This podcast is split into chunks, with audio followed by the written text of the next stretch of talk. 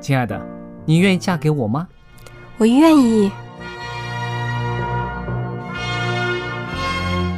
老公，我们要有小宝宝了。真的，太好啦！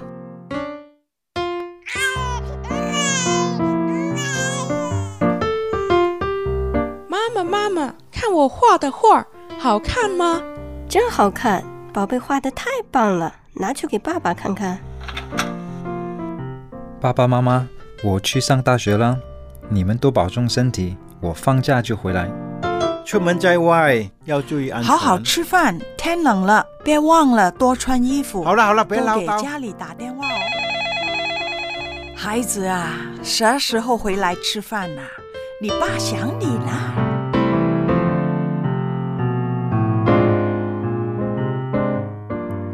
好，明天就回来。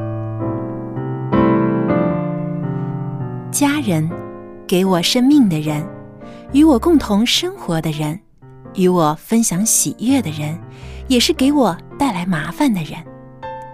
每一天说说笑笑，有时也吵吵闹闹，因为我们是一家人。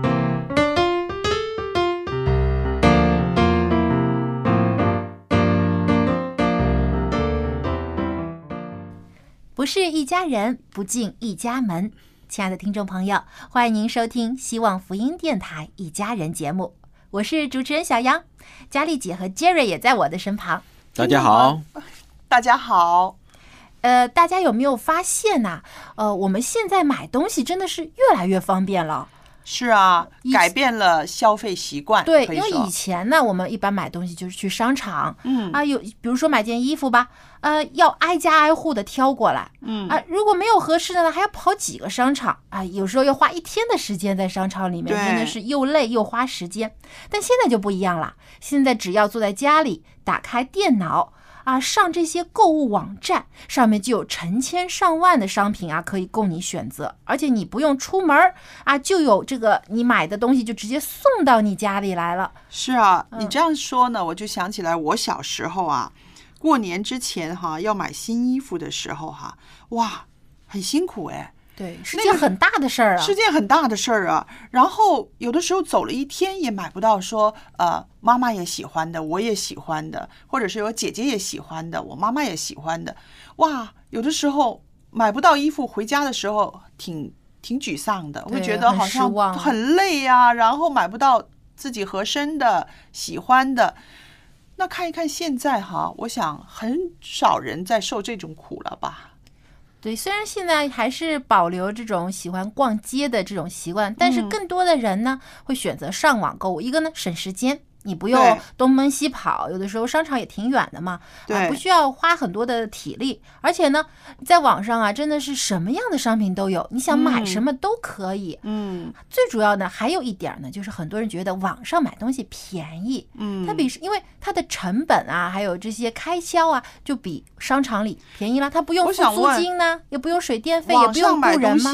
拿到手货不对版的时候，可不可以退呀、呃，正规的一些的网站呢理，都论上是可以退的。嗯，理论上，实论上对，际上，有一些比如说包呢，什么七天包换呐、有些无理由可以给你退呀、等等。嗯但是呢，要也要看一些有信誉的商家。那我们刚刚说的网上面购物，多数就是偏重于衣服啦，哈。但是其实不止不衣服，止是不是？现在网上你什么都在网上。买什么？你通常在网上买什么？我我在网上，我坦白讲，我跟大家的这个方法，我说或者或者是方向完全是不一样的。嗯哦，你是我怎么样？我自己啊，到现在，我觉得在网上购物，嗯我是会买一些我在平常店里面买不到的东西。哦，有吗？有吗？哎，这个也是有一个好的方法，因为知道吗？有一些比较罕见的东西，对或者一些收藏品，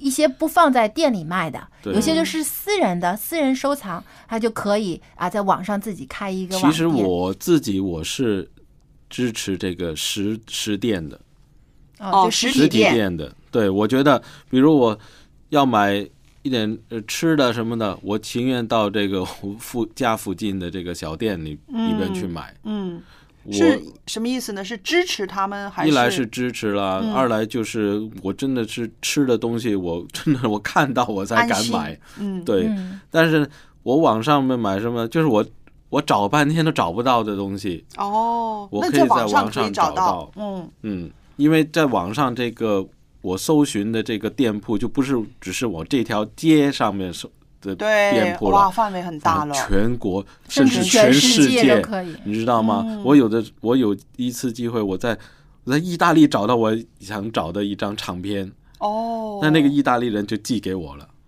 哇，这个真的也是显感觉世界缩小了哈。对啊买东西你可以在自己的家里买到国外的东西嗯，。这种网购真的是有意义哦。对我来讲，就是非常有意义。因为你想想啊，因为平常是接触不到的，交通费多贵啊，对不对？而且你就是去到那个地方，你也未必能够找到店子，能够找肯定到这个找不到。我跟你说，嗯有的时候根本这些东西可能已经失传了，已经很对很久的哦东西。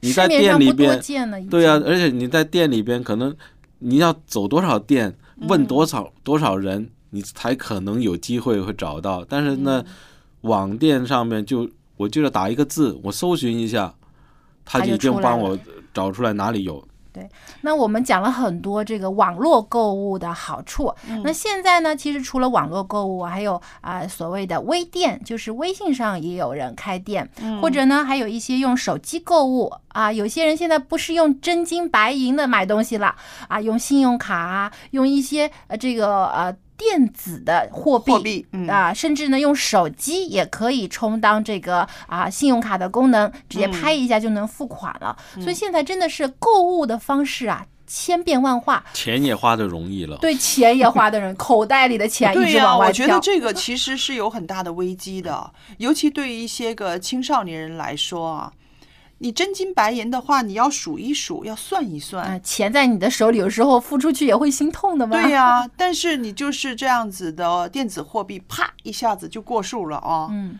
甚至信用卡的话，你还可以就是透支或者是预先你买东西，然后账单要到下星期才寄过来。那我想，如果是对一些呃这个自制力不太够的人，或者是一些个入世未深的青少年，会不会容易陷进去一个这个债务的陷阱里边呢？呃，很有可能。曾经我就看过有个新闻，就是有一个年轻人、啊，中学生，他就是迷上了这个网络游戏，嗯，结果呢，他就用他父亲的信用卡。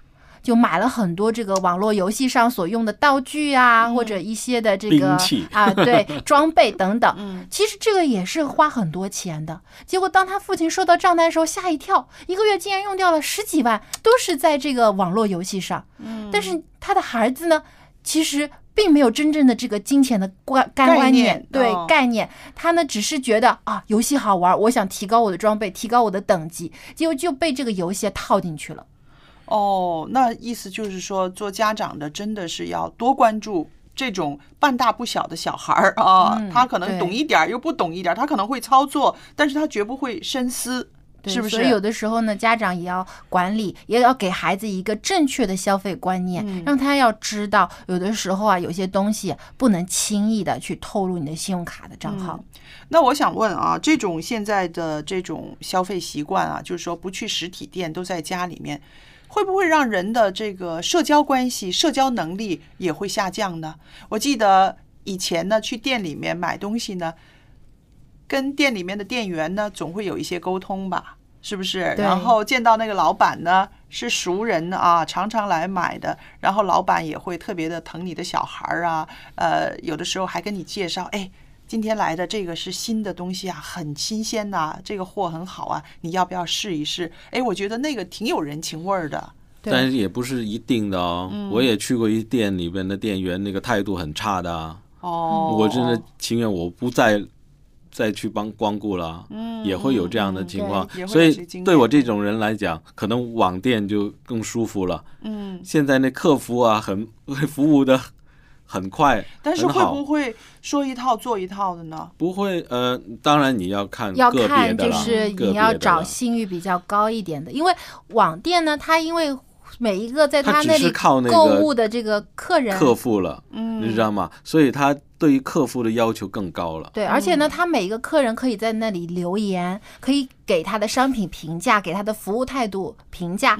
你在他这家店里买东西的时候，你可以先看一下其他的客户的评价好不好，嗯，然后呢，再做出判断要不要在他这里买。但是这也不是全对完全真的啊，有的时候。嗯那还有就是说，这种啊、人们的这种消费习惯哈，呃，改变了，那么网购越来越多了，实体店越来越少了，这对整个大环境这个经济的这个范畴里面的，是不是也有很大的影响呢？我觉得最大一个影响吧，可能就是这个啊。工作职位可能会减少，因为以前呢，你想你要开店，你一定要雇人，对，对不对？你也也需要有店员啊，有服务生啊，在这个店里面。但是你如果开了网网络店，有些人就老板和伙计就是同一个人，还有送货的，对呃他一个人搞定，然后只要跟这个快递公司啊，有有有交交流，然后有有合同就可以去嗯。做了。所以现在有一些大学生呢，他也也兴起开始开一些这种网店，个人的一些的嗯小的这种网络店。所以我觉得可能会导致呢，就是有一些很多人会在这个服务行业当中呢，可能会失业，因为呃网络的这个消费群体越来越多，但实体店的人光顾的越来越少，有些老板可能不得不裁员。对，那我想问的就是说，网购哈，是不是变成了一种啊、不会改变的习惯呢？会不会有一天呢，其实大家又在怀念起啊实体店来的？我觉得实体店是不会消失的，不会消失啊毕竟来说，其实现在网购也出现了很多的问题，就像刚才嗯我们说到的一些，比如说最容易出现就是大家担心买到假货。嗯，对不对？因为很多时候啊，看到的照片、看到的这个网站上登给你的这个货品的样板好像很好、很棒，但实际上你拿到的却是另外一样东嗯西。有的时候看到一些照片哈，他们对比那个买家 秀和卖家秀，啊然后感觉完全是两样东西对。这个就是要看你选择这个商品的类型了。嗯如果你在这个网网购上面，你选择的这些物品嗯是比较容易出现这种假货嗯，或者是冒牌货的，你就要特别小心。尤其是什么衣服啊，嗯还有这个食品，其实也很重要的，因为对因为要吃到肚子里边的嘛。对如果是这过期的啊或者是假货啊，这个对身体会有影响的。很影响。无论是食品也好，衣服也好，我觉得哈，这个消费者你一定应该有一个概概念，这概念就是说，那么便宜的，便宜到已经是呃不合理的，你还敢去买，嗯，这个是一个很大的一个危机在里面，对不对？因为很多人都希望能买到便宜的东西。对，如果那个东西便宜到不合理了，你会不会想一想，它原材料是什么呢？嗯，对是不是因为商家毕竟还是要赚钱的，他不可能亏本做生意，对不对当然？，对，所以也是要比较，比如说同样一类的商品，别人家的店，嗯他可能卖五块钱，嗯这家店他只卖一块钱。嗯，呃，不要急着高兴哦，赶快冷静下来想一想，它为什么这么便宜呢？是，我要说的 就是这一点，尤其是一些吃的东西，嗯更是了啊！你想，它那个食材、那个原料加上手工，它肯定是有一定的这个价值在里面的哈。如果这些个你都不想，就是觉得贪它便宜就买的话，我觉得这个是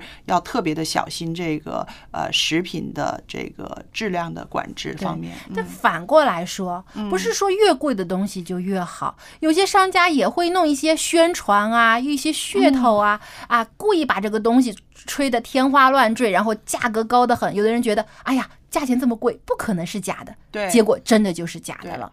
因为商家他会抓住人的一些的心理状态对啊，然后呢，利用消费者的一些心理呢，来能够突破你的消费防线。那还有一些心理状态也是被商家抓住了。现在什么双十啦、双十一啦，啊，现在连双十二也有了。对呀、我就说，为什么一定要集中在那一天买呢？是真的啊便宜啊，还是一个一个一个一个什么一个被宣传出来的，一个场面哈？这也是一种商家的宣传手段。嗯他利用某一个特定的期限，让人感觉到有一种紧迫感，好像哦我不买我就亏了，就是嗯让大家有这种感觉。所以很多人就觉得，即使他没有什么需要，他可能家里没什么缺的东西，嗯但他总是觉得，哎呀，大家都在买，我不买好像我亏了，哦所以就一定要在这一天去买一点东西。还有那一天是不是真的减价比较多呢？对，肯定的，减价是多但是不是所有的，有的是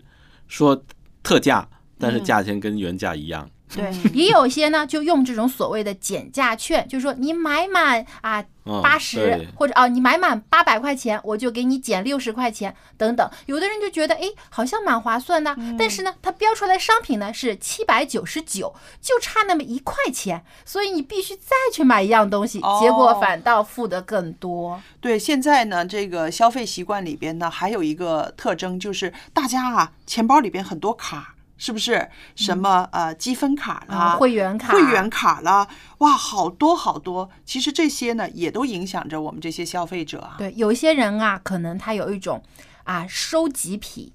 哦，好，啊、就就喜欢收集这些不同店铺的会员，就显得啊，嗯我自己你看啊，这个买很多东西琳琅满目。还有呢，网上呢也推出一种会员制啊，就是说你在他的这个。这个家网店里买的东西越多，他给你的评分就越高，你所能拿到的折扣呢也就越多。所以有的人就不是为了要那样东西才买，他是为了增长自己的这个消费的这个积分才去买，所以就变成了一种到最后就变成一种购物癖了。是啊，你看哈，现代人呢，这个消费的模式、消费的习惯呢，一直在变。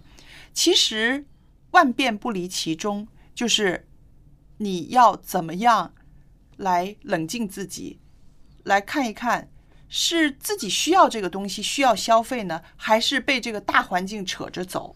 还有啊，就是要避免这种贪小便宜的心态，结果呢，最后反而后悔。我就看到圣经当中，其实耶稣讲过一句非常好的话，值得我们每个人谨记在心里。他就是说：“你们要谨慎自守，嗯免去一切的贪心，嗯，因为人的生命不在乎家道丰富。”嗯，所以有的时候我们可能贪便宜，或者呢想要更多的物质东西，结果啊反而呢是落入了商家的圈套。结果呢啊不但付出的更多，有时候买到的东西也并不让我们感到好或者满意。所以啊，耶稣告诉我们，我们要谨慎自守，自守嗯要守住我们这颗冲动的心，特别不能冲动消费。我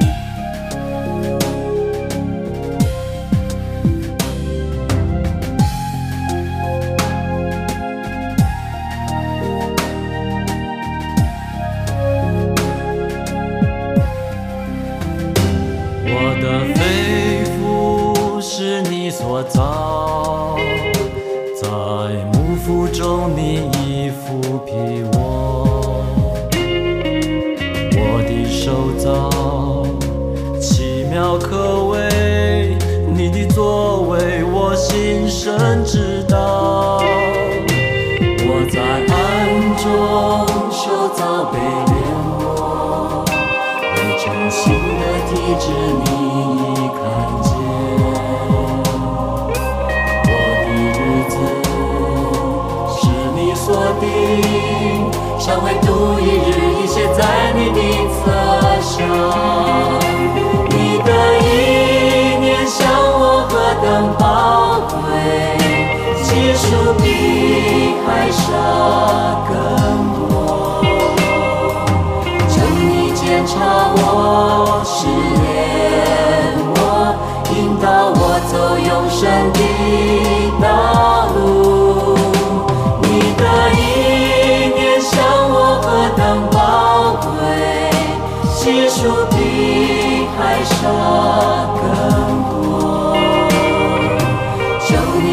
你检查我，试炼我，引导我走永生的道路，引导我走永生的道路。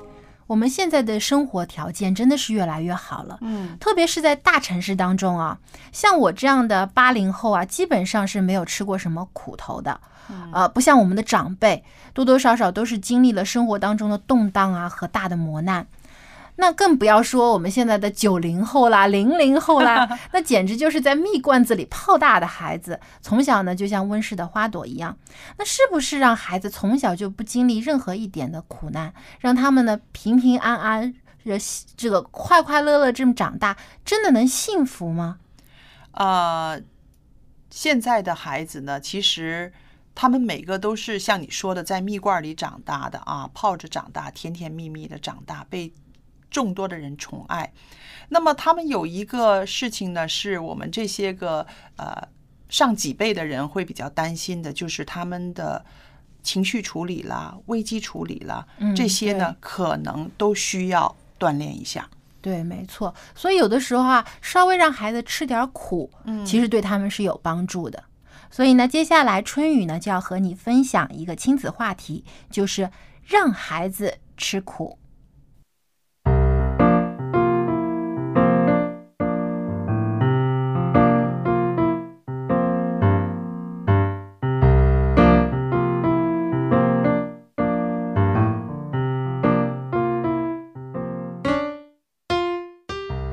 各位亲爱的听众朋友，平安！欢迎您走进亲子专题的时间，我是主持人春雨，非常的欢迎您的到来。各位做父母的朋友，最近您过得还好吗？不知道最近您和孩子的生活是怎样的？相信每个父母都有每个父母不同的感受、经历，或者是快乐以及心酸。在前一段时间，电视中有一个新闻就报道，有一个妈妈含辛茹苦的把儿子养大。儿子大学毕业之后，很快的就有了工作。可是，每一次他干不到一个月就辞职，总是抱怨工作的任务繁重，早上要早起，晚上有的时候还要加班，太苦太累，受不了。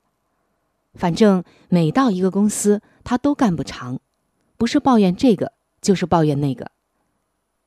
就这样，他回到家里，在家里一闲就闲了两年的时间，每天都待在家里，或者是上网打打游戏，或者呢，用妈妈不多的工资去社会上消遣时光。对于妈妈的指责，他振振有词地说。如果你不能养活我一辈子，为什么从小对我那么娇惯呢？当很多的父母亲听到孩子最后的这句话，当很多的人看到了这个节目之后，陷入了沉思，而且是一种深深的思考当中。今天，各位做父母的朋友，在我们自己的家里有没有这种潜在的危机呢？现在的孩子大多数都很聪明，但他们大部分最后都没有能获得意料当中的成功，或者是应该发展的那种潜能以及那份精彩。原因就在于他们缺乏意志力，缺乏坚持到底的精神，从小就缺乏吃苦的精神。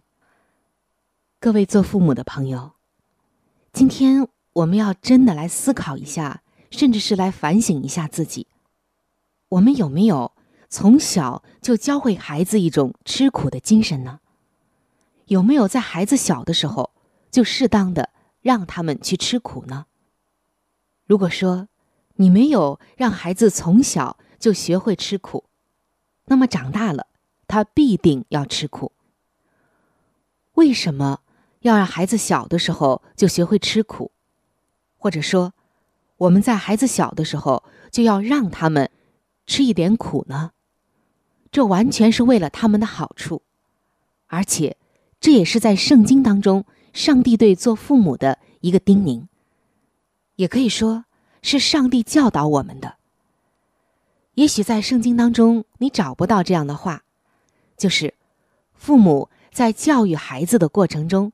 从小就要让他们吃点苦，或者懂得吃苦。然而，在圣经当中，上帝却用不同的方式告诉我们这一点。一个最好的榜样就是耶稣。如果你仔细的来读耶稣童年到少年的这段时间的成长，你就会发现，上帝今天要对我们做父母的说什么样的话。可能圣经当中。对于耶稣童年的记载并不多，甚至只用一句话带过，就是《路加福音》的二章五十二节。这里记载耶稣童年的成长，说：“耶稣的智慧和身量，并上帝和人喜爱他的心，都一起增长。”虽然是简简单单的一句话，却道出了太多成长的道理。以及成长的方向和理想的成长。我们想想看，这些经文中所说的耶稣的智慧和身量，就是说他身体的发育，还有他头脑、智力、灵性的发展，以及上帝和人喜爱他的心，都一起增长。可见，耶稣在各方面的增长都是均衡发展的，并且在圣经中也说到。耶稣常常帮他的父亲，就是约瑟来分担家务、分担工作。我们知道，耶稣的父亲约瑟是一个木匠。圣经中也说，耶稣从小就在父亲的木匠店里帮助他工作。可想而知，耶稣从小就是吃过苦的，并且懂得分担父母的重担。木匠活儿不仅做起来很辛苦，而且要做好。更是辛苦，何况小小的年纪就力所能及的分担父母的重担、家庭的重担，这不是一件简单的事情。但是看一看我们现今的孩子，能做到这一点吗？那您可能要说了，作为父母亲，我怎么样来使得孩子能够懂得吃苦，有吃苦的精神呢？首先，一定要让您的孩子。有吃苦的意识。我们大家都知道，如果一个人他根本连那个意识都没有，他就不可能做出那样的事来。例如，孩子小的时候学走路的时候，您不要总是扶着他，实在是有一些危险和必要的时候再去扶他，在他不会摔坏的情况下，真的要锻炼他自己走路。也可以在地上铺一些保护的这种地垫等等的用品。一些有心的父母亲就发现，那些总是由父母亲搀着、扶着练习走路的孩子，他们学会走路所花的时间，要比那些自己去练习走路的孩子所花的时间要长得多。等孩子到了五六岁，就要让他学习来扫地、擦桌子。并且告诉他如何的节省用电，还可以教他们整理自己的房间。孩子上学后，告诉他们一些简单的安全知识，要他们自己走路上学。放学之后自己回来，要他们节约文具的开支。节日里让孩子洗洗马桶，知道脏和臭也是生活的一部分。让孩子干粗活和重活的时候，知道父母需要他们的帮助和照顾。等到孩子上了中学，要管理好自己的生活费用，钱就这么多，超支了只能挨饿。另外，学会如何的来安排学习的时间以及正确的学习方法。等到孩子十五岁左右，可以要他在家里，或者在假期的时候，到外面一些安全的地方打工，锻炼自己，接触社会，培养吃苦的精神。总之，父母亲要舍得让孩子去吃这些苦。亲爱的听众朋友，在圣经当中，我们已经看到耶稣的父母亲是如何来教育他的。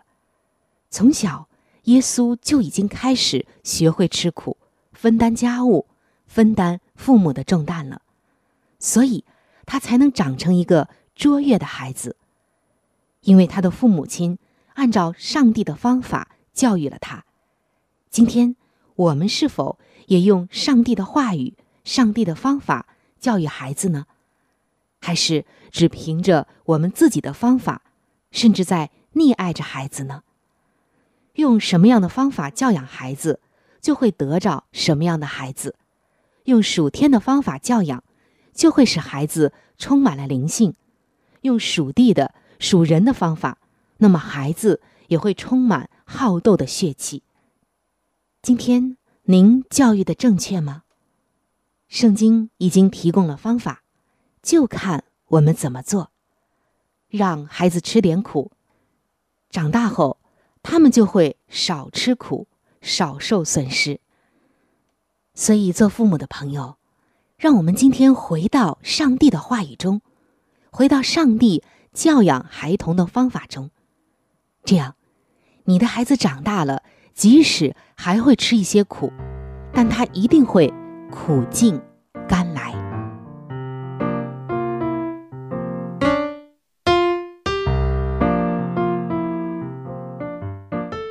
听了刚才春雨的分享啊，我也想到，其实呢，所谓给孩子吃苦，并不是意思说真的是让他们过得啊生活紧巴巴的，像以前的那些人吃不饱穿不暖那种苦日子，而是呢让他们经历一些呃一些生活当中的考验。对啊，让他们在面对自己亲身去面对这些考验的时候呢，啊，能够锻炼他应对这些突发事件的能力。是啊，其实大人呢是一番好意啊啊，能够让他有一个能力是装备他，可是对孩子来说呢，他完全不明白，因为他没有经历过那样的困境嘛，他就会疑惑：你干嘛要我吃苦呢？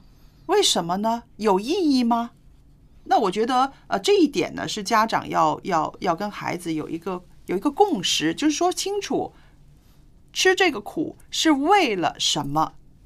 但是你也没有必要跟他说，你现在我现在叫你去吃苦，嗯，对他来讲根本就是生活，就是一个经历。哦，对我来讲，我没必要跟他说，我现在要要你做一些你很苦的事，你现在要辛苦去辛苦一下。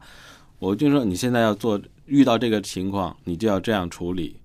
他对对他来讲，只是生活里边的一段经历，没必不没有，是不是一定必要告诉他这叫吃苦呢？不是的，因为有的孩子哈，他真的是不愿意进入那种状态的。譬如我有一个朋友哈，他让他的孩子去接受那种呃短期的军训，啊，是不是去军训？然后呢？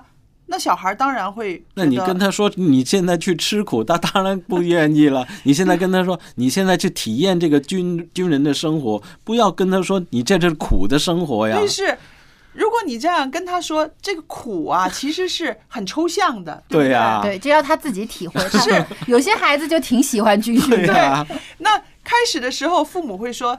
呃，跟他说，真的这样跟他说，你去吃点苦，你试一试，啊、不是每个人都像你似的，在家里什么也不用做，饭来张手，啊、怎么样怎么样。然后那个小孩就很紧张嘛，他就已经很紧张嘛，不知道吓到了吓到了，嗯不知道去了一个什么样的状态嘛。那么他就跟他爸说：“那你为什么一定要我让去那边呢？你我可能这一辈子也不会遇到那样子的困境嘛。”对对不对？他就是这样子博。可是这个回来之后的结果很有意思哦。回来之后，这个孩子高高兴兴的，因为他跟他爸爸说：“他说不苦啊，天天的体能训练我都可以应付啊。就是了。早起我也行啊，我以前在家里不行，是因为没人陪我玩嘛。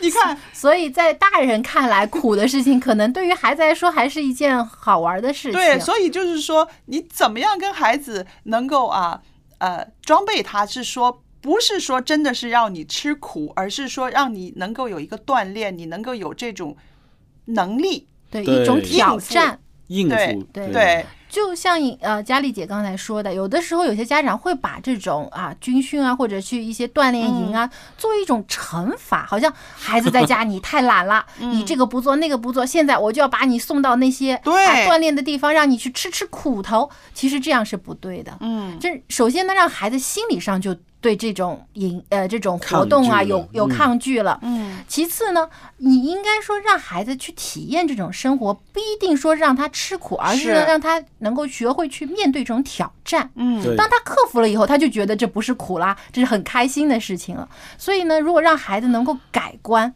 对于这种所谓的吃苦，不把它看作是苦，而是看作是一种啊游戏或者是一种挑战，一种玩儿。哎，说不定他能在当中找到更多的乐趣。还有一种孩子的体验呢，也是非常嗯深刻的。呃，小孩儿去一些个比较偏僻的地方，比较啊呃落后的地方，啊他真的看到跟他同龄的孩子可能真的没有鞋穿，呃，每天要去，还有地方去要拾柴火的，你知道吗？拾柴火来生炉子来烧饭。这些孩子们去到那边，他没有吃什么苦，但是他眼睛看到的就让他有改变了。回到家之后，他就首先在这个花钱呢、吃饭呢这种事情上，他就改变了。他不会那么轻易的去随便买东西，而且呢，每次吃饭的时候都不会说剩很多啊，让妈妈丢掉啊，或者是怎么样。那你说，这孩子没有吃苦，他只是看到了。然后他自己就有所思考，然后改变了。对他可能有一种感同身受的感觉。嗯，刚刚佳丽姐说到这个啊，我就想起我自己的体验呢、嗯因为以前呢，我父母也是很教导我，就说生活要节俭呐、啊，这个呃除了节约啊，也要呃工呃就学习上要勤奋啊等等。他们就将他们自己小的时候吃过的苦呢跟我讲。那我那时候小嘛，体会其实不到吧体会不到，我也不知道这个咸菜到底是呃呃什么味道，因为我吃到的咸菜味道是不错的，所以我还在想，一，天天这样吃咸菜也不错啊，也不是什么苦日子啊。但是其实我父母可能他们吃到的是那种很苦很苦的菜，嗯所以呢，当我就跟着我的家里人啊去乡下过年的时候啊，走亲戚的时候啊，我真的看到有一些家庭非常的困苦，嗯，甚至啊，全家人只有一个碗。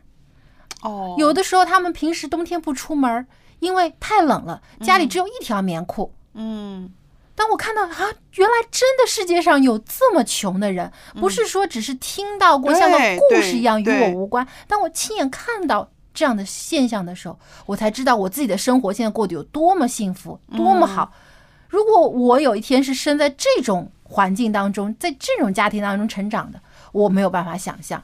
所以当我回到家以后，我就再也不剩饭了。啊呃，一每一口都吃了，因为感觉我如果剩了饭，好像很对不起那个很穷苦的家庭。那其实这就是一种体验哈，嗯未必说孩子们真的是要吃那个苦，他的体验呢可能对他更深刻啊。对，其实也是让他自己有一个反思，因为当孩子没有看到过这些事情，没有可能亲身接触过这种生活在困苦当中的人的时候，嗯他是体验不到这种嗯感觉的。但他看到了，他了解到了。他自己也会发生改变。嗯，所以总结一句话，就是说我们做家长的，其中有一个责任呢，就是让孩子多听、多看、多体验。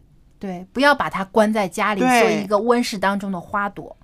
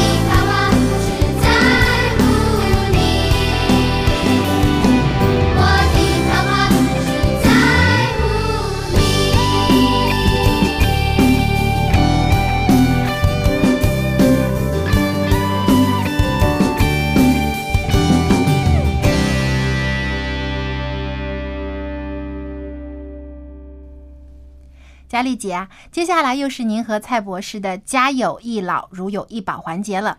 那么刚才呢，我偷偷的问了一下蔡博士，呃，你们今天会聊什么内容？他就告诉我说啊，如何正确的喝水。是啊，喝水有学问的哦。但我很奇怪啊，喝水不是很简单的事情吗？因为我们每天都喝水啊，嗯而且就是渴了就喝喽。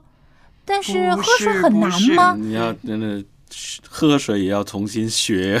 看来我是要学一下。那就让蔡博士教你好吗？好的。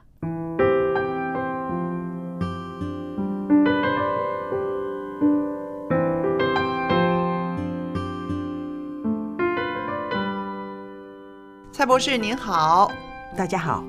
那么今天呢，请您来呢跟我们谈谈啊啊我们的老友记，怎么样喝水才是正确的？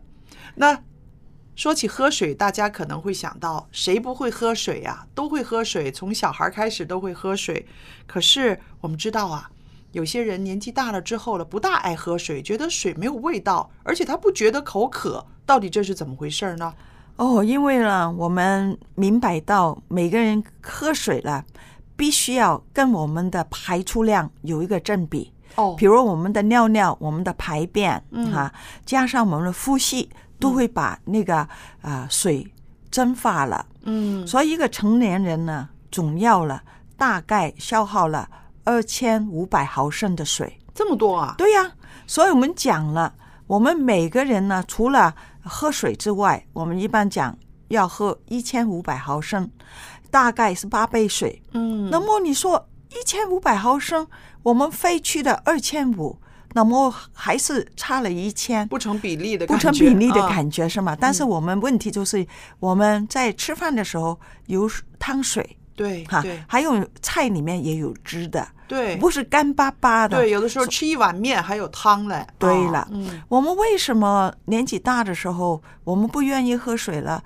啊，很原简单的原因就是第一，我们年龄慢慢大的时候呢，嗯我们的肾的功能，这个尿浓素的慢慢减退，嗯。所以呢，它减退了之后，本来那个尿可以把它浓缩的很好的嘛，嗯。现在变得没有好好的浓缩，那么量就多了，哦。小便次数也增多了。哦，另外一个了，就讲到我们口喝的呃口喝的中枢神经了，口反应渴口渴的中枢神啊经神经也反应慢。哦，我们一般来讲，我们不应该呃咳的时候才喝水。哦，就是说还没有渴就要喝水啦。对呀、我们用什么来做标准呢？嗯就用我们的出来的尿尿。嗯如果我们出来的尿尿呢是那个比较白的，嗯哈、那么你喝水就够了。哦，如果你呃出来的是比较浓缩的比较黄的啊，黄的，嗯还有味道，这个就是清晨的第一包的尿，就是你看那个时候就是特别浓缩，嗯经过了一个晚上是吗？对，那个就是说我们缺水。哦，所以我们不要用啊，我口渴了才喝水的时候，已经有一点缺水了。哦，是这样子。嗯所以呢，我也就想到啊，呃，我们家里面有长者的时候呢，我们常常会买一些什么钙片呐、营养粉呐、然后啊、好的东西啊，希望老人家可以身体健康，可以补充一下。嗯但是其实呢，每天提他喝喝水，让他把这个喝水变成一个好习惯的话，也是一种孝顺的方法啊。真的，因为你不喝水的时候了，嗯我们血的粘度就会增加。哦，你增高的时候有很多危险呢、嗯。因为年纪大，很多人都是有高血压，是吗？如果有高血压的时候，很容易引起了血的栓塞。嗯，那么你有栓塞的时候，如果在脑里面你有中风，如果在心你有心肌梗塞，嗯。如果在肾脏肾衰竭，嗯。啊，如果是在眼睛的时候，哦，可以失明啊，很多很多的健康问题。哦。所以水的重要性不单它可以把体外的脏的东西洗洗去洗掉，嗯那么也可以把我们身体里面内部的也可以把它清除，那么保持我们血液的粘度恒毅的时候，减少很多病啊。啊，这个真的是一个啊最基本的一个自己要学会的，而且让它稳定的吸收水分的一个习惯啊，对对吧？嗯那我就想到啊，有的时候老人家呢会觉得啊，常常去厕所呢，他觉得很烦呐、尤其是要出街的时候啊，觉得啊老要去。找厕所呢，会觉得给别人带来麻烦，自己也嫌麻烦，所以往往呢，在出门的时候反而喝水喝的少了。那我就提醒那些个我身边的老人家，我说越是要出门的时候呢，你越要喝多一点水。他说为什么呢？我说因为你出去，你走动，你要出汗，你要消耗，所以呢，你更要喝点水，也未必呢去这么多次厕所了，对吧？对呀、我们很重要的就是我们要出去的时候，我们可能就在一个半到两个小时嗯上、找一个厕所上一上，嗯，不想去都上一上。哦，因为我们的膀胱一般呢，就是可以储存一百五十到三百毫克这样多的尿尿。嗯，但是年纪大的时候了，我们的储存量呢，可能就没有年轻的这样好。哦。不是因为储存量改变，而是因为我们的肌肉松弛了，嗯那个膀胱松弛了，对。哈，那个松弛了之后了，有一点尿尿，你就很想上，特别你在外的时候，嗯，但是如果你自己晓得，我出外我喝水一样，嗯。但是我每一个半两个小时就找厕所上一上，就不会引起很多就说。哎呀，尿很急呀、又找不到厕所的情况。嗯因为他们有这种担忧啊。对呀、嗯所以我们就把这个后患之忧把它解决了。嗯一个半小时、两个小时就找厕所，嗯没有觉得要去的也去一去。哦那么你就不会等到真的一百五十毫升的时候，哎呀，上哪里找厕所很急也找不到。哦，所以这也是一个心理上的一个负担对啊。那说起来，这个长者的一个正确的喝水的方法，您可以帮我们介绍一下吧？什么时候定时定刻该喝水吧？我们喝水的三杯水很重要的，嗯第一杯水了，就是在早晨起床的一杯水。哦，空腹的喝，空腹的，因为你刚刚起来的时候，嗯身体里面已经经过了几个小时没有吃东西、没有喝水的时候了，他们呢就是会啊、很多废物要排出来。嗯所以你帮助身体了新陈代谢，把那一杯水把它喝下去。嗯我年轻的时候已经有这个习惯，嗯我每天早上喝两大杯水。是这个两大杯水了，就可以把那个尿尿、身体的废物哈、嗯新陈代谢排了出来。而这样排了出来的时候了，那么我们身体了就比较清省了，嗯因为废物嗯排了出来，嗯真的轻的。你可能呢睡了。睡醒之后，觉得有时候眼皮可能有一点肿啊，嗯。或者觉得手里面有一点肿啊，对。脚有点肿，嗯。因为这个睡眠的时候，这个血液循环是对慢变慢了，嗯。慢了下来。你喝你两杯水啊、清晨活动活动的时嗯。候，就可以很快把废物大出那身体之后呢，你就觉得很轻松。嗯，那么我们另外一个呢，睡前一杯水，很多人呢就不敢在睡前喝水，怕晚上要去厕所，就是要去厕所。嗯因为你我们很多专家都研究，老人晚晚间睡前不喝水了，嗯可以导致我们血浆、我们血液里面浓缩。哦，那么血液的啊粘稠度升高的时候，我们的血小板呢，它的凝聚能力了，嗯就很快就结在一堆。哦对，那么这个那容易形成了这个血塞的。呃，就是塞住血管，塞住血血管栓，嗯，血栓。嗯所以老年人呢，患这个啊心脑血管疾病啊啊，如果晚间睡前喝一杯水了，嗯就可以预防这个脑梗啊、心梗啊，嗯。哈，呃，不错啦。如果你怕这个晚上嗯。要起床哈、因为老人呢，就是讲这个肾的功能不太好，对。啊，膀胱的萎缩，嗯。容量减少。如果不喝水，嗯。哈、他还是会有这个起来尿尿的习惯，嗯，倒不如哈、你喝他一杯水，嗯睡前一杯水，对。你还是要起床。一百五十的到到点的时候，那对。你还是要起床的嘛，是。是吗？你起床的时候就可以防止这个晚上这个嗯。血液的、啊太稠，嗯。有这个血栓的对，那情况。那您讲的就是说，因为老年人在睡眠的时候，如果是缺水的话，会有这个血浆浓缩啦，容易呃血的粘度增强，变成血栓了。那有没有必要在半夜的时候起床的时候，也顺便喝一口水，喝几口水呢？有的哦，有的因为因为为什么呢？年纪大的时候了，嗯我们有很多毛病哈、有时候了、可能臂有湿肉啊，嗯或者是呼吸道不是这样畅通的，对所以我们在睡觉一放松的时候了，就不用鼻子，用口腔。哦，口腔一呼吸的时候就很容易干，嗯呃，口一干的时候就很容易有细菌，嗯。所以口干的人特别口臭，就是这个原因。嗯那个细菌就出来了，嗯。所以反而呢，你醒来的时候在半夜再喝几几口水，嗯。润一润它，嗯。啊，这样呢反而是有好处。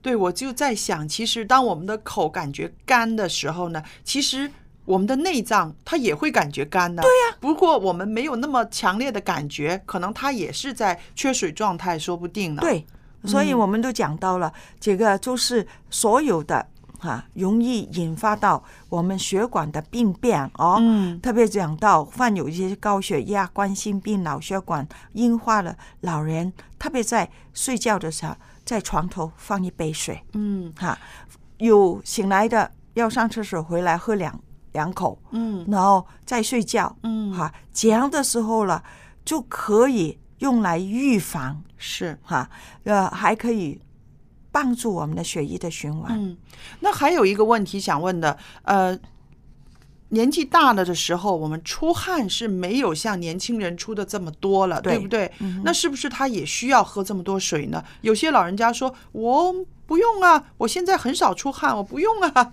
啊，对我们刚才所讲的基本的是一样的，嗯那个出汗是不算在里面的。哦，就平常讲到我们就是尿尿啊、啊便便啊，还有我们呼吸啊等等那些恒定的。嗯如果是出汗多的，它要增加超过八杯。哦，对，所以在夏天的时候，呃年轻人他们喝两公斤、三公斤，咚咚咚，对他们 他们出汗厉害，哦，是吗？？呃，这个也意思就是说，我们的活动活动量不够，嗯，才不会出汗。哦。如果你活动活动量够的时候了，身体还是会出汗的。嗯，这一点我们每个呃老友记都要记得了啊。有出汗的时候，要更补充水分了。对。